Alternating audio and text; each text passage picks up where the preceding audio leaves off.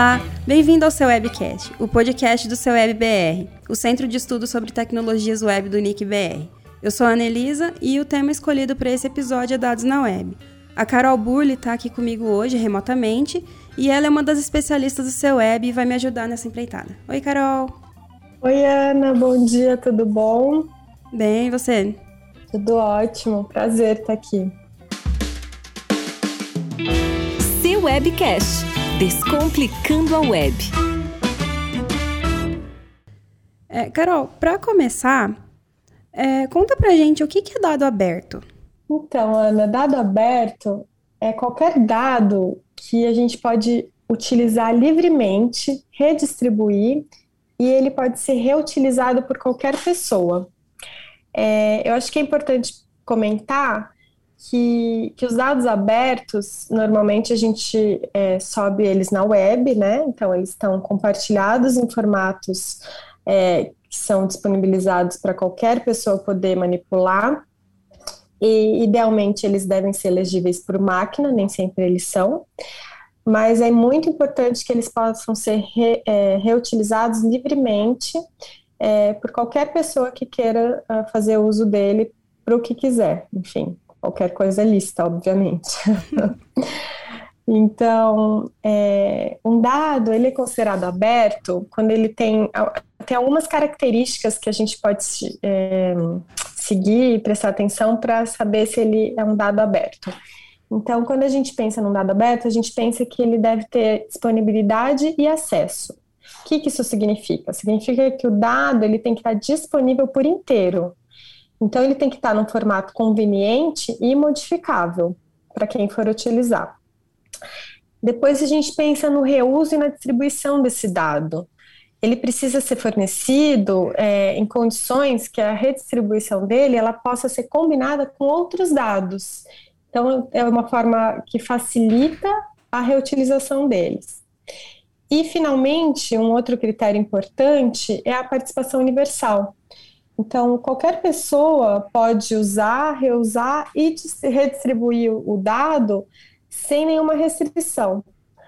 É, então, esses são os três principais critérios que a gente pode abarcar quando a gente fala de dados abertos, que, resumindo, são dados é, publicados na internet, na web, para que qualquer pessoa possa utilizá-lo. E para que, que a gente publica? Por que, que a gente publica dados abertos? Nossa, Ana, tem vários motivos. É, eu acho que primeiro a gente pode pensar, quando a gente pensa em dados abertos governamentais, a gente está falando de, no mínimo, melhorar a transparência né, governamental. E nesse sentido, eu acho que um dos primeiros beneficiários é o próprio órgão público que decide abrir as bases de dados.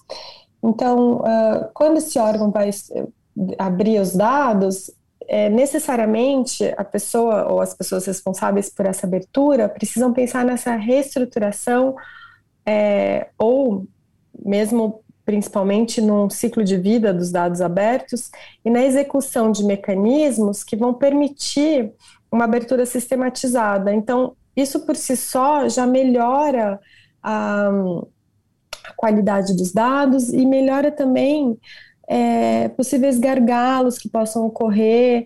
É, isso fica visivelmente também para quem trabalha aqueles dados e, e, facilita o conhecimento e aprimoramento das atividades é, realizadas é, naquele determinado conjunto de dados para que eles servem, né? E que mais? A abertura de dados também pode contribuir para o avanço da ciência né? Então, pesquisadores podem utilizar esses dados, é, eles produzem dados também, né? Quem pesquisa normalmente produz dado, então a abertura do, dos dados de quem, de quem pesquisa, por exemplo, pode ajudar bastante a, a qualidade desses dados aumentarem, porque eles podem ser é, agregados com outros dados, enfim. E a gente também pode pensar, de repente, em gerar novos negócios. Então, a construção de ferramentas, soluções e avanços tecnológicos. É, quem trabalha com dados abertos, isso pode ser uma grande vantagem. E, em última instância, acho que a gente pode falar que os dados abertos eles podem contribuir justamente para a geração de empregos, geração de renda e criar uma interdependência justamente entre governo, iniciativa privada e também organizações da sociedade civil. Então, a gente pode pensar que é, as organizações da sociedade civil também têm bastante interesse, por exemplo, no controle social, né? Aliás, qualquer cidadã, qualquer cidadão tem esse interesse, né? Então, os dados abertos eles podem fortalecer também os processos democráticos, especialmente se a gente está pensando em dados governamentais. Não são só dados governamentais que precisam ser abertos, mas é, depois eu posso até explicar melhor se você achar que é o caso, mas tem leis para isso, enfim. E, em última instância, o acesso aos dados do governo ele permite que qualquer pessoa possa acompanhar a aplicação de políticas públicas e medir essa eficácia. É, atualmente a gente tem aí a, a pandemia, né? E o governo tem que publicar os dados abertos, os dados sobre Covid, né? Para a gente poder acompanhar como que está a situação no país e tal. Exatamente. Nossa, esse exemplo que você deu estava é, aqui na ponta da língua, foi ótimo. É bem isso, assim, a gente tem é, os próprios sites governamentais, né, que produzem dados abertos, também produzem é, aplicações, é, visualizações importantes atualmente sobre o Covid-19. Então, sei lá, Fiocruz, o Ministério da Saúde, o próprio portal da Transparência, é, tem mapas de monitoramento que são feitos justamente a partir dos dados abertos. E, e também a sociedade civil, acho que você conhece o Brasil I.O., por exemplo, que é um, é um site é, da sociedade civil que também presta serviço uh, sobre os dados em formato aberto, não só sobre o Covid, mas agora tem sido super importante, né, por conta da pandemia. E você tem algum outro exemplo, Carol, além de, de dados abertos e Covid, para dar para gente?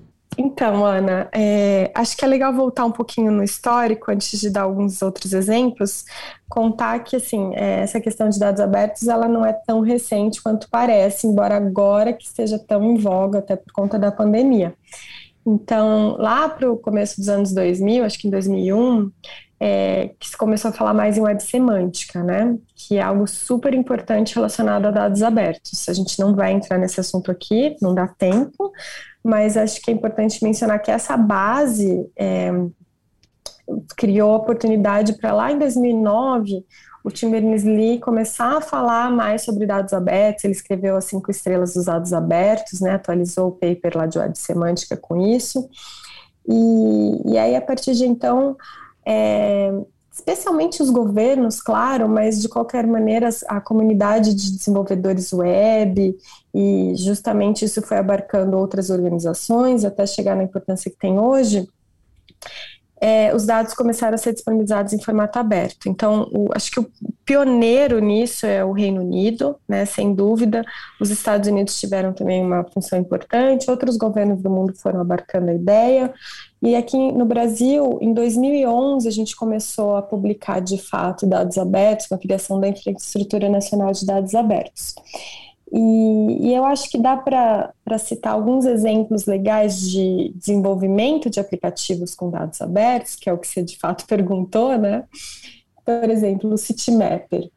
É, é uma alternativa ao Google Maps, por exemplo, que justamente um ex-funcionário do Google criou lá em 2011 e hoje em dia, no início era só para Londres e hoje em dia ele está em todas, muitas cidades do, do mundo, inclusive em São Paulo, e ele usa dados abertos para melhorar a, a experiência de transporte público dos usuários. Não só transporte público, também uh, mostra mapa e, enfim. É, um outro exemplo legal que eu acho que a gente pode trazer é o QEDU, que é uma iniciativa brasileira que mostra os benefícios do trabalho é, em conjunto do terceiro setor, da academia e do governo. Então, qual que é o intuito do QEDU? Ele usa dados abertos para disponibilizar um entendimento sobre a educação básica e fornecer subsídios para políticas públicas. É um portal, é, em última instância, e, e ele tem o, o, uso de dados abertos para esse portal ele é super importante para trazer esse aprendizado que é, enfim, útil para a sociedade. É, então, acho que esses exemplos, eles ilustram que, assim, agora com a pandemia a gente está visualizando a importância dos dados abertos, porque todo mundo está falando sobre Covid e está vendo a importância dos dados serem atuais e serem confiáveis, estarem disponíveis, mas tem outros exemplos que já são bem mais antigos e úteis também para a sociedade. Carol, então assim, seguindo esse exemplo, esses exemplos que você deu para gente, quem são os usuários dos dados abertos? Então, Ana, eu acho que a gente pode é, especificar principalmente os desenvolvedores que vão fazer esses aplicativos que eu citei, como o Edu, o Citymapper ou mesmo aplicativos relacionados ao Covid, mas uh, qualquer pessoa que saiba minimamente é, mexer com uma base de dados é, pode ser um usuário que a gente chama de intermediário. Então, não só desenvolvedores web, mas podem ser jornalistas, é, que vão utilizar os dados para fazer análises, visualizações. Os pesquisadores que eu tinha mencionado lá atrás, eles também utilizam, mas também produzem, e a própria sociedade civil, e claro, o governo também pode ser um usuário, né, um produtor e um usuário de, dos dados abertos. Então, é, acho que é, é importante acho que mencionar que os usuários na verdade pode ser qualquer pessoa, mas a gente tem essa, essa diferenciação que quando a gente pensa no intermediário, são as pessoas que vão desenvolver esses aplicativos, essas visualizações, as análises, enfim. Quando você e... fala assim de, de qualquer pessoa, você fala tipo qualquer cidadão mesmo? E é, qualquer... a pessoa que não sabe usar uma base de dados usa como os dados abertos? Ah, é ótima pergunta. Então, acho que vai justamente é, nessa isso que eu estava explicando dos intermediários, né? É, eu acho que se a gente dividir assim em duas partes, digamos assim, dos usuários, tem o que a gente chama dos intermediários, que seriam esses desenvolvedores, os próprios jornalistas que hoje em dia tem o que a gente chama de jornalismo de dados, né, que são jornalistas que são focados justamente em trabalhar com dados e eles usam muito dados abertos, inclusive, e esses jornalistas, em geral, têm um conhecimento de desenvolvimento web, e, mas pesquisadores também né, conseguem trabalhar com dados abertos.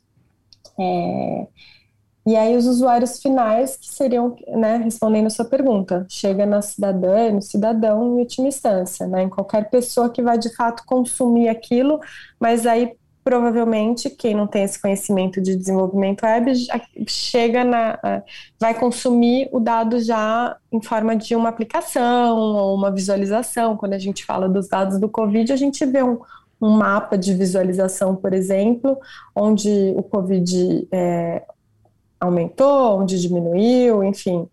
É, isso é já um consumo é, para o usuário final, né, dos dados abertos. Então, alguém que sabe fazer aquela visualização, pegou os dados e transformou para que qualquer pessoa consiga entender por meio daquele mapa. É, isso, isso deixa evidente a importância, então, né, do, do compartilhamento de dados é, abertos pelo governo. E tem algum critério, Carol, que determina se um pacote de dados é ou não aberto, alguma coisa assim? Ana, tem. É, tem vários critérios. Eu acho que o primeiro que eu posso citar, que é super importante, é que os dados abertos eles podem ser classificados de acordo com uma escala baseada em estrelas.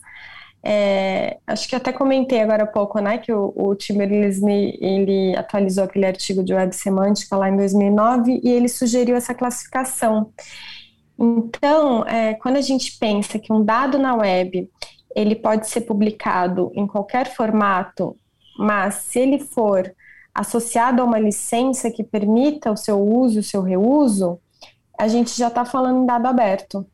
Então, essa seria tipo a primeira estrela dos dados abertos. Acho é legal assim para quem está escutando visualizar uma escadinha, sabe? Cinco degraus que seriam as cinco estrelas. Então, o primeiro degrau é o primeiro passo mesmo para começar a disponibilizar dados abertos, que é o quê? focar nessa disponibilização de uma licença. Tá. E depois disso, qual que é o critério? Então, aí o segundo critério seria justamente é, pensar em, em, dados estruturados. Então, a gente publica dados no formato que pode ser já processado automaticamente por algum software. É, poderia, é, para quem está escutando visualizar, assim, uma planilha de Excel, por exemplo. Então, ao invés de uma imagem, isso já, já é um passo importante, porque os dados passam a ser classificados como duas estrelas, porque eles estão é, já de uma maneira estruturada que facilita o trabalho do consumidor de dados. E a terceira é, estrela? Então, justamente a terceira estrela eu acho que é um ponto muito importante quando a gente fala em dados abertos, porque é quando eles passam a ser publicados em formatos não proprietários. Tem até uma discussão é, se a gente não deveria simplesmente partir daí, sabe? Pensar que a primeira e a segunda estrela são tipo pré-requisitos, porque quando a gente fala a partir da, primeira, da terceira estrela, é, por exemplo, disponibilizar com um formato CSV ao invés de um Excel, o Excel é um formato proprietário. O CSV, quando algum usuário, entre aspas, leigo, né, que não sabe é, sobre desenvolvimento web, não sabe fazer um código, abre um CSV, vai ficar parecendo um Excel, vai ficar lá uma planilha estruturada. Mas, por outro lado, quando os dados são construídos já em CSV, tem uma possibilidade de usar é, algumas, uh, alguns tags, alguns critérios importantes ali, é, que é o ponto e vírgula, né, que é o famoso ponto e vírgula do CSV, que já facilita para o desenvolvedor, para quem vai fazer um, um, aplicativo, né, uma visualização que seja, é, trabalhar aquilo de forma automatizada. Então, é, é importante pensar nisso, né, que essa terceira estrela é como se fosse uma quebra de paradigma, assim, bem importante pro, quando a gente fala em dados abertos e quando a gente começa a pensar em dados automatizados. A quarta estrela, qual que é o critério? Então, já a quarta, eu acho que ela está bem conectada com a quinta estrela, porque quando a gente começa a pensar que os dados eles é, podem ter links entre eles. Então, é quando a gente usa de fato os padrões da web é, e eles recebem uma identificação única, que a, né, algumas pessoas conhecem a URI. Então, os dados eles podem se conectar com outros dados. E daí a gente começa a usar vocabulários, que são super importantes também. Então, a gente passa a diferenciar, é, por exemplo, manga, manga de camiseta da manga fruta, né? Porque você cria um contexto para explicar o que é aquilo usando vocabulários. E aí, finalmente, os dados abertos recebem essa classificação das cinco estrelas, que é quando eles estão conectados com dados que já estão disponíveis na web. É, é um passo relativamente difícil, porque a gente depende dos padrões da web, depende de usar outros padrões, tipo RDF, que é um padrão também importante do W3C. Tem discussões também é, do quanto vale a pena investir muito nisso, em termos financeiros mesmo. Mas eu acho que, é, respondendo essa pergunta né, inicial dos, dos, critérios que correspondem né, a dados abertos, acho que quando a gente fala nas cinco estrelas, são critérios super importantes. E, além disso, pensar nos padrões da web em geral. O último padrão feito foi lá em 2017, mas ele é super atual, que é o, padrão de boas práticas para dados na web, que tem 35 boas práticas que ajudam a publicar dados na web de maneira geral, mas os dados abertos fazem parte disso, né? Então, assim, a gente tem critérios para determinar os dados na web e tem esse padrão de boas práticas aí. Esse padrão é para a gente publicar? Então, assim, qualquer pessoa pode publicar se a gente se, se for seguir esse padrão? Pode, e também para consumir é, a maioria das boas práticas foca realmente na publicação, então elas ajudam quem quer publicar, fala da importância de metadados, que é explicar o significado de cada dado que vai ser publicado, né? Então, imagina que você tem uma tabela é, com códigos que só quem manipula aquela tabela sabe o que significa. Então, os metadados servem para decodificar aquilo, né?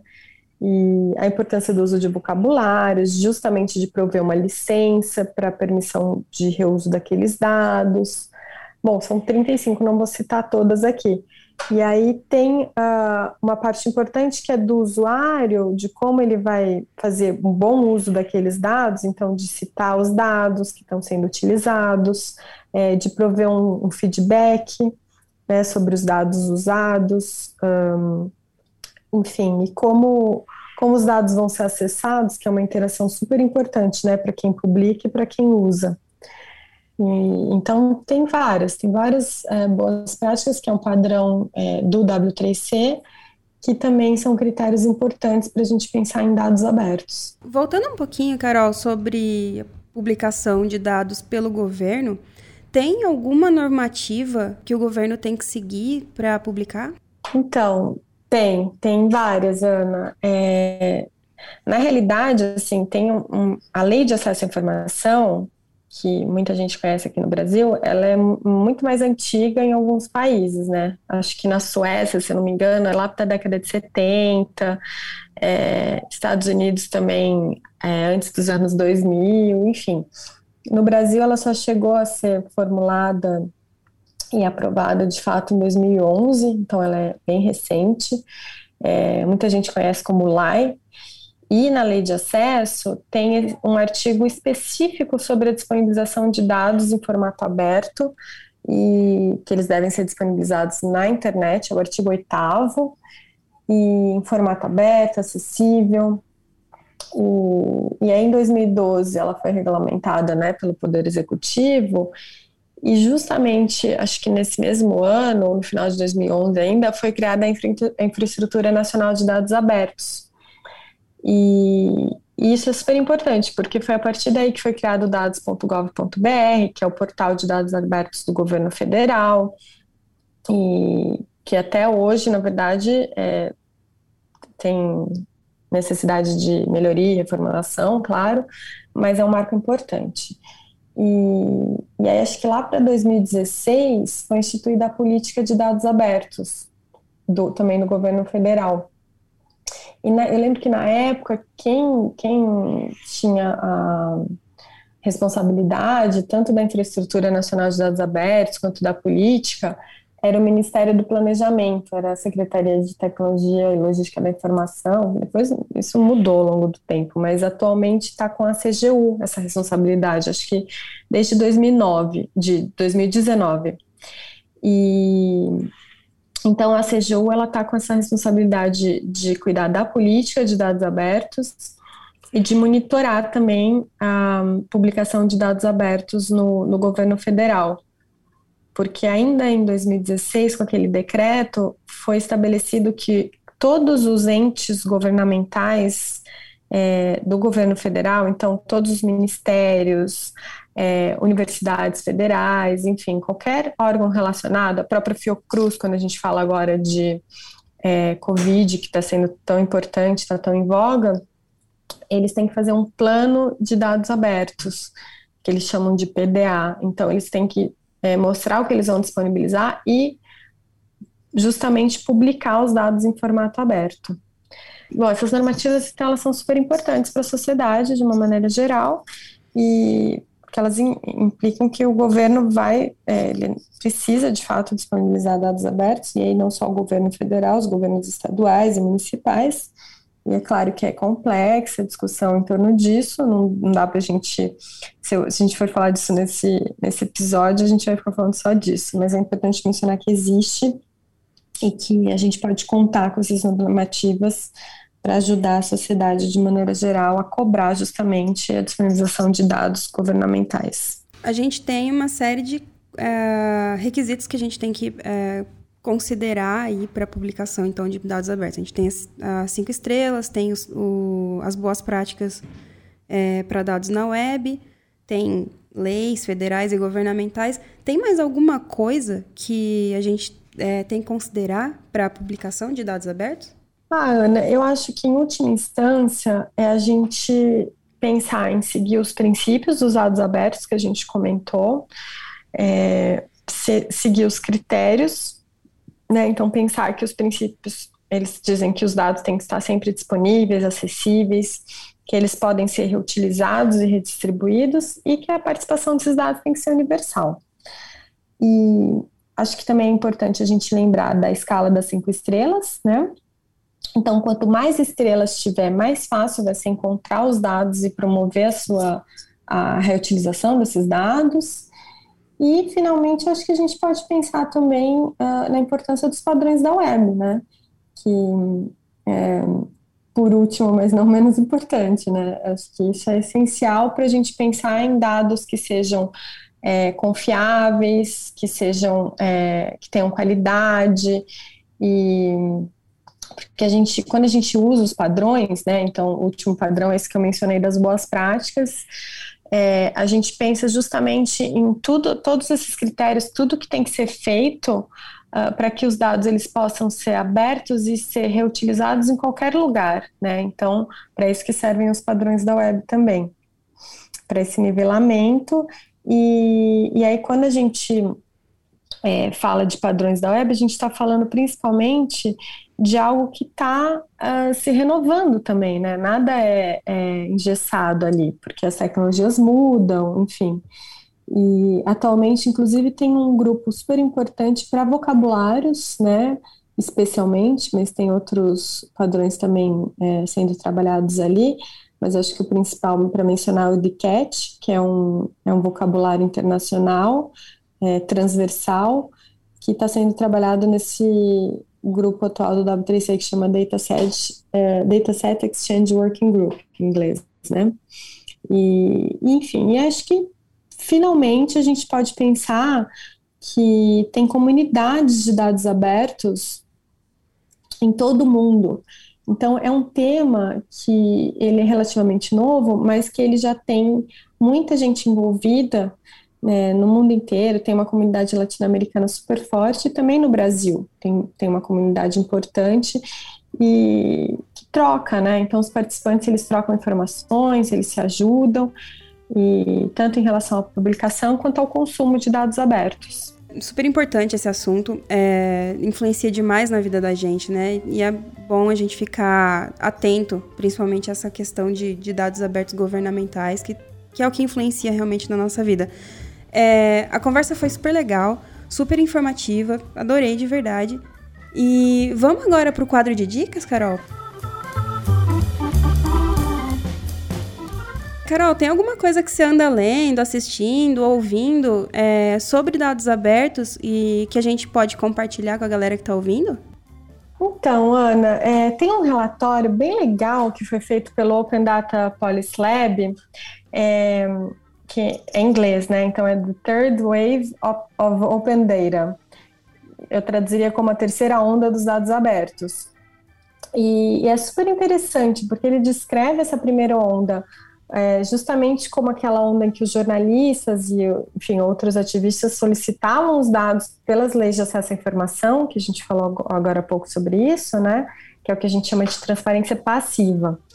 A segunda seria é, justa a onda que veio com o governo aberto e que trouxe essa necessidade de ter os dados abertos como premissa, né, em inglês, em traças by default. E que seria, assim, no caso do Brasil, isso aconteceu num momento muito parecido, que foi lá, né, em meados de 2011. E quando foi lançada a, a Infraestrutura Nacional de Dados Abertos, o portal dados.gov, enfim, que vê esse conceito de governo aberto.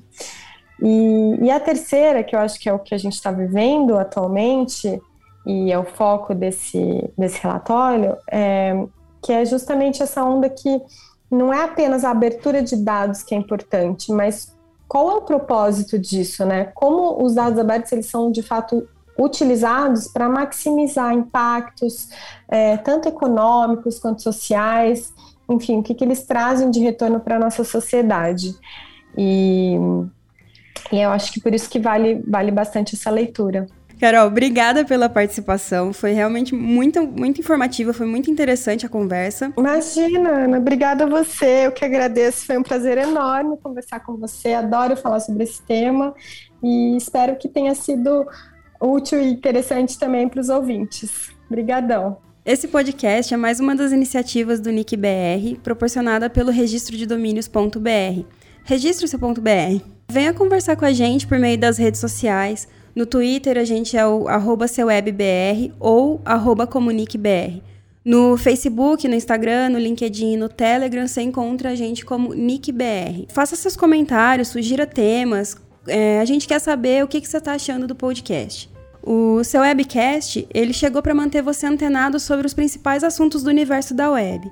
Queremos descomplicar a web. Se você gostou, compartilha com os amigos e ouça os próximos episódios. Tchau!